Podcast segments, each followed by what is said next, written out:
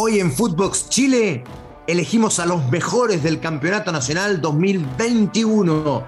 ¿Quién fue el mejor arquero, el mejor defensor, el mejor mediocampista, el mejor delantero? ¿Y quién fue el mejor jugador del Campeonato Nacional 2021? A continuación, en Footbox Chile. Esto es Footbox Chile, un podcast con Fernando Solabarrieta, exclusivo de Footbox. Qué gusto de saludar los amigos de Footbox Chile, repartidos por distintos lugares del mundo. Acá en nuestro país, en Sudamérica, nos han escrito gente de Europa, maravilloso, y también, por supuesto, México y los Estados Unidos. Vamos a hacer hoy una evaluación, un balance del campeonato nacional. Vamos a elegir a los mejores de este torneo que está prácticamente terminado. Y digo prácticamente terminado porque aún no se puede realizar la definición entre el ganador de la liguilla de la primera B, que es Copiapó, derrotó en la final a Temuco, frente a Curicó Unido, que quedó en la posición decimoquinta, que significaba ir a la promoción. ¿Por qué? Porque hay una denuncia en contra de Melipilla, que está un punto arriba de Curicó. Se han sumado 11 equipos ya a esta denuncia, que tiene que ver con dobles contratos. Pero ojo, este tema podríamos analizarlo más adelante. Todos los equipos tienen dobles contratos. Todos los equipos. El tema es que hay que registrarlos en FP. Pero la verdad es que todos tienen dobles contratos. De hecho, en Colo Colo sufrieron una tremenda crisis con golpes dentro del camarín cuando en época de pandemia se pagó el doble contrato a las estrellas, porque obviamente son ellos los que dividen el sueldo, y el otro contrato es por eh, sesión de imagen, ¿no? Eh, casi todos son así. Eh, o sea que eso demuestra que todos lo tienen, ¿no? La primera denuncia se desestimó, fue anónima, pero la segunda, ya con 11 clubes, ha significado que el campeonato, en esta parte, que es la última, la definición de la promoción, se detenga hasta que el Tribunal de Disciplina dé su veredicto. Bien, cierro paréntesis. ¿Quiénes fueron los mejores de este torneo 2021 que fue muy bueno? Que de verdad fue muy bueno aun cuando eh, Colo Colo llegaba definiendo, llegaba con la primera opción y se fue diluyendo en la recta final. En fin, ¿quién fue el mejor arquero? Hay tres postulantes para mi gusto. Franco Tornascioli, arquero de Everton, que tuvo una buena campaña en Copa Chile, de hecho está clasificado a Copa Libertadores por esa razón, por ser subcampeón y porque Colo Colo, que fue el campeón, le cede el lugar ya que Colo Colo entra por el torneo nacional a la fase de grupo directamente de Copa Libertadores. Y Everton entonces eh, pasa a ser, por sesión de Colo Colo, el cuarto equipo que va a Copa Libertadores. Recuerden que va Católica y Colo Colo directamente a fase de grupo por ser campeón y subcampeón. Después entró Audax Italiano en un campañón y finalmente Everton por Copa Chile. Bueno, Tornaccioli tuvo la mayor cantidad de vallas invictas en el campeonato, ¿no? 15. Por esa razón, para mi gusto, postula. Igual que Sebastián Pérez, que tuvo la tremenda misión de reemplazar a Matías Dituro, un arquero que era el mejor jugador del campeonato, un arquero de primer nivel, de hecho se fue a jugar a España. Y Pérez, que no tenía gran nombre, apareció en el arco de Católica y tenía que cumplir con esta responsabilidad, y lo hizo a cabalidad. Tanto es así que fue llamado a la selección chilena, un jugador que siempre estuvo em, más bien lejos de los medios, de él no se hablaba mucho, pero bueno, en esta calidad de suplente, cuando tuvo que reemplazar a Dituro, lo hizo muy muy bien al punto de que fue seleccionado y en la última gira en los Estados Unidos atajó frente a México y lo hizo muy muy bien, demostrando que está a gran nivel. El tercero en mi candidatura es Zacarías López. Un muchacho que también, más bien anónimo, creció tanto que logró la nominación a la selección chilena. De los tres, yo voy a descartar a Pérez porque no jugó todo el campeonato, aun cuando lo hizo de manera fantástica, y creo que voy a poner a Tornacioli. Simplemente el hecho de haber tenido la mayor cantidad de vallas invictas en el torneo en un equipo que no pelea arriba, a mí me parece decidor.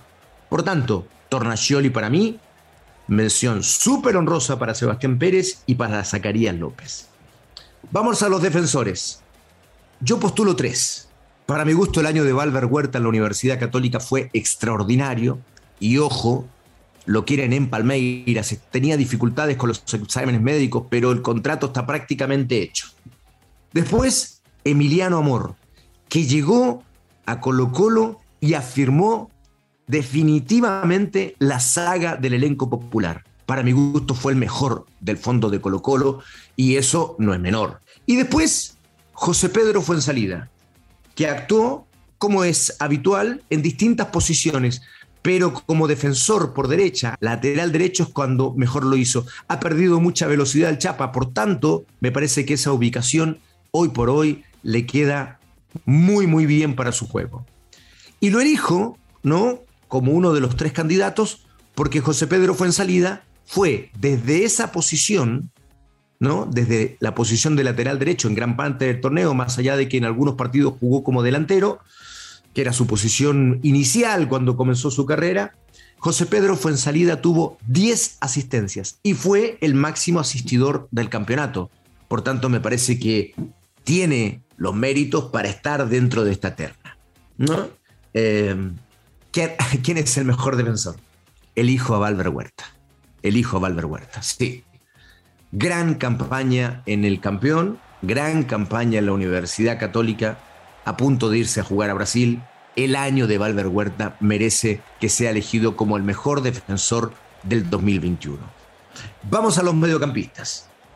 Aquí me parece que hay que mencionar a, Marcelino Núñez, un chico que explotó que apenas tiene 20 años y que explotó en este campeonato nacional, que incluso alternó en la titularidad de la selección chilena y que tiene un futuro extraordinario, un volante mixto como hacía rato no veíamos en el fútbol chileno, proveniente de la cantera interminable de la Universidad Católica, que sobre todo en esa posición, volantes de contención o volantes mixtos, ha sacado a gran cantidad de jugadores. Marcelino Núñez merece ser considerado uno de los mejores mediocampistas y pelear el trono del mejor. Después está Leonardo Gil, que cuando llegó a Colo Colo, todos dijimos, es el mejor refuerzo que ha llegado al campeonato nacional por trayectoria, por antecedentes. Y cumplió, y cumplió. Por tanto, yo lo pongo en esta terna, aunque, aunque la recta final del campeonato no la jugó muy bien. Y la baja de Colo Colo me parece que coincide con la baja de Leonardo Gil. Y como la recta final es muy importante, mm, le saca algunos méritos para ser el mejor mediocampista. En la terna está, por supuesto. Y el tercero es Víctor Méndez, jugador de la Unión Española, que ha tenido un gran año. Yo recuerdo que cuando debutó jugó un partido extraordinario.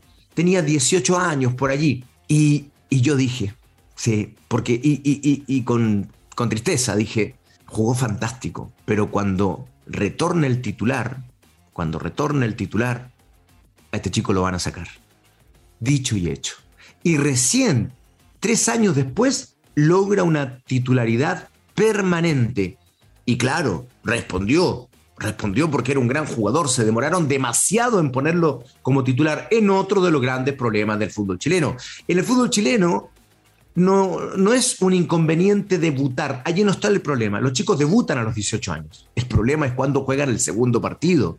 Y ahí pasan tres años, ¿no? Entonces, bueno, Méndez es un ejemplo de eso. Al punto que llegó a la selección, fue a la gira y jugó muy bien frente a México y frente a El Salvador cuando le tocó estar.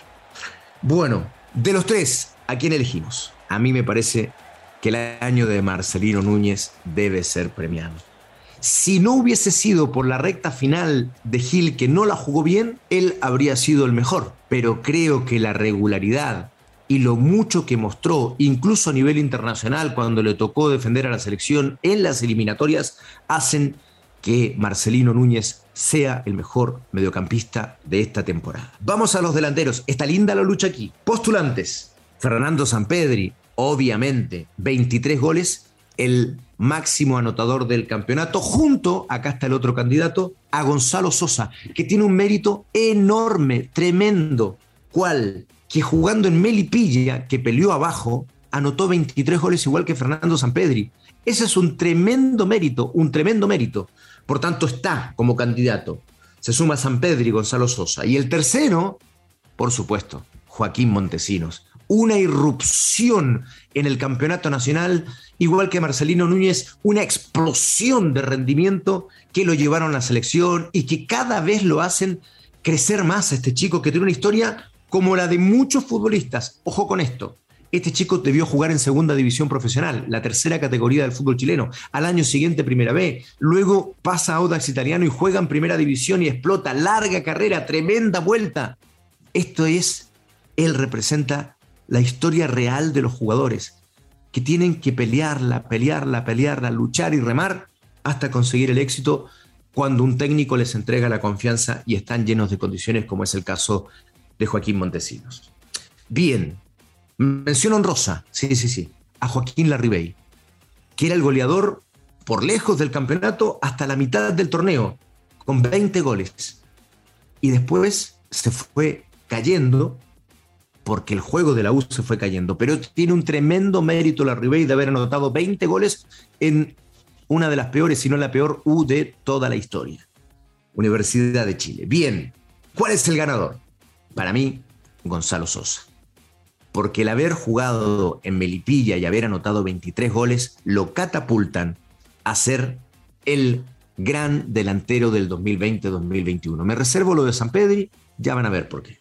Atención a esto. Vaya menos batida, Colo Colo, le anotaron apenas 26 goles. Equipo más goleador, la Universidad Católica, convirtió 65 goles. El peor récord, Wanders, lamentablemente, apenas ganó 5 partidos y perdió 21. El que más ganó, la Universidad Católica, 22 partidos. Llegamos a la definición, ¿no? El Gran Premio Gran. ¿Quién es el mejor jugador del campeonato 2020-2021. Redoble de tambores, ponlo por favor. And the winner is, el ganador es Fernando Sampedri. Sí, señor, Fernando Sampedri es el mejor de este torneo. Usted dirá, ah, qué contradictorio, no lo pusiste como delantero, es que reservaba este premio. Y porque Sosa se merecía ser el mejor atacante, algún premio debía sacar por su eh, enorme logro de haber convertido 23 tantos en un equipo que peleó abajo. Y San Pedri lo reservábamos para que eh, envuelva todos los premios, envuelva todo el campeonato, trascienda en todos los puestos y sea el mejor jugador 2020-2021. Ojo con San Pedri. Me cuenta un pajarito, no voy a decir tu nombre, Fede, es que estaría listo en Mazatlán de México.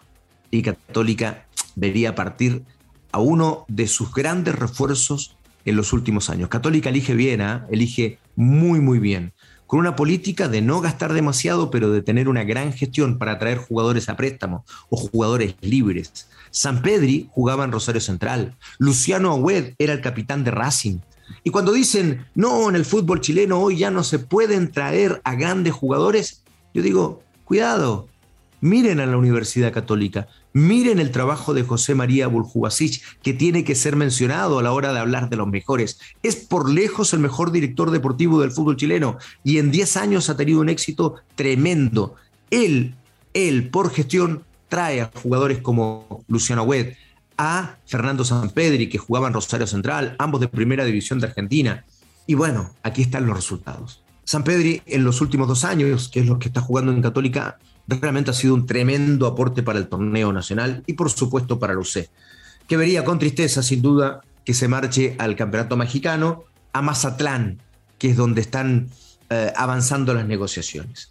A propósito, hablábamos de Montesinos, póngale la firma, está listo. Se va también al fútbol mexicano, estaría listo en Cruz Azul, uno de los grandes sucesos de este campeonato también. En fin, balance de este campeonato nacional, de este torneo que arrojó buenas señales, que más allá de la pandemia se jugó con regularidad la mayoría de las veces, que tuvo a un Colo Colo sumamente aproblemado por el COVID y eso tal vez incidió en el campeonato más allá de su rendimiento futbolístico de las últimas fechas, que me parece explican más lo que le ocurrió a Colo Colo. Pero en medio de esta pandemia el campeonato tuvo regularidad y terminó siendo uno de los mejores de los últimos años. Bien, con esto nos despedimos. Espero reencontrarme con ustedes el día viernes. Gracias por todo. Footbox Chile, podcast exclusivo de Footbox. Esto fue Footbox Chile con Fernando Solabarrieta, podcast exclusivo de Footbox.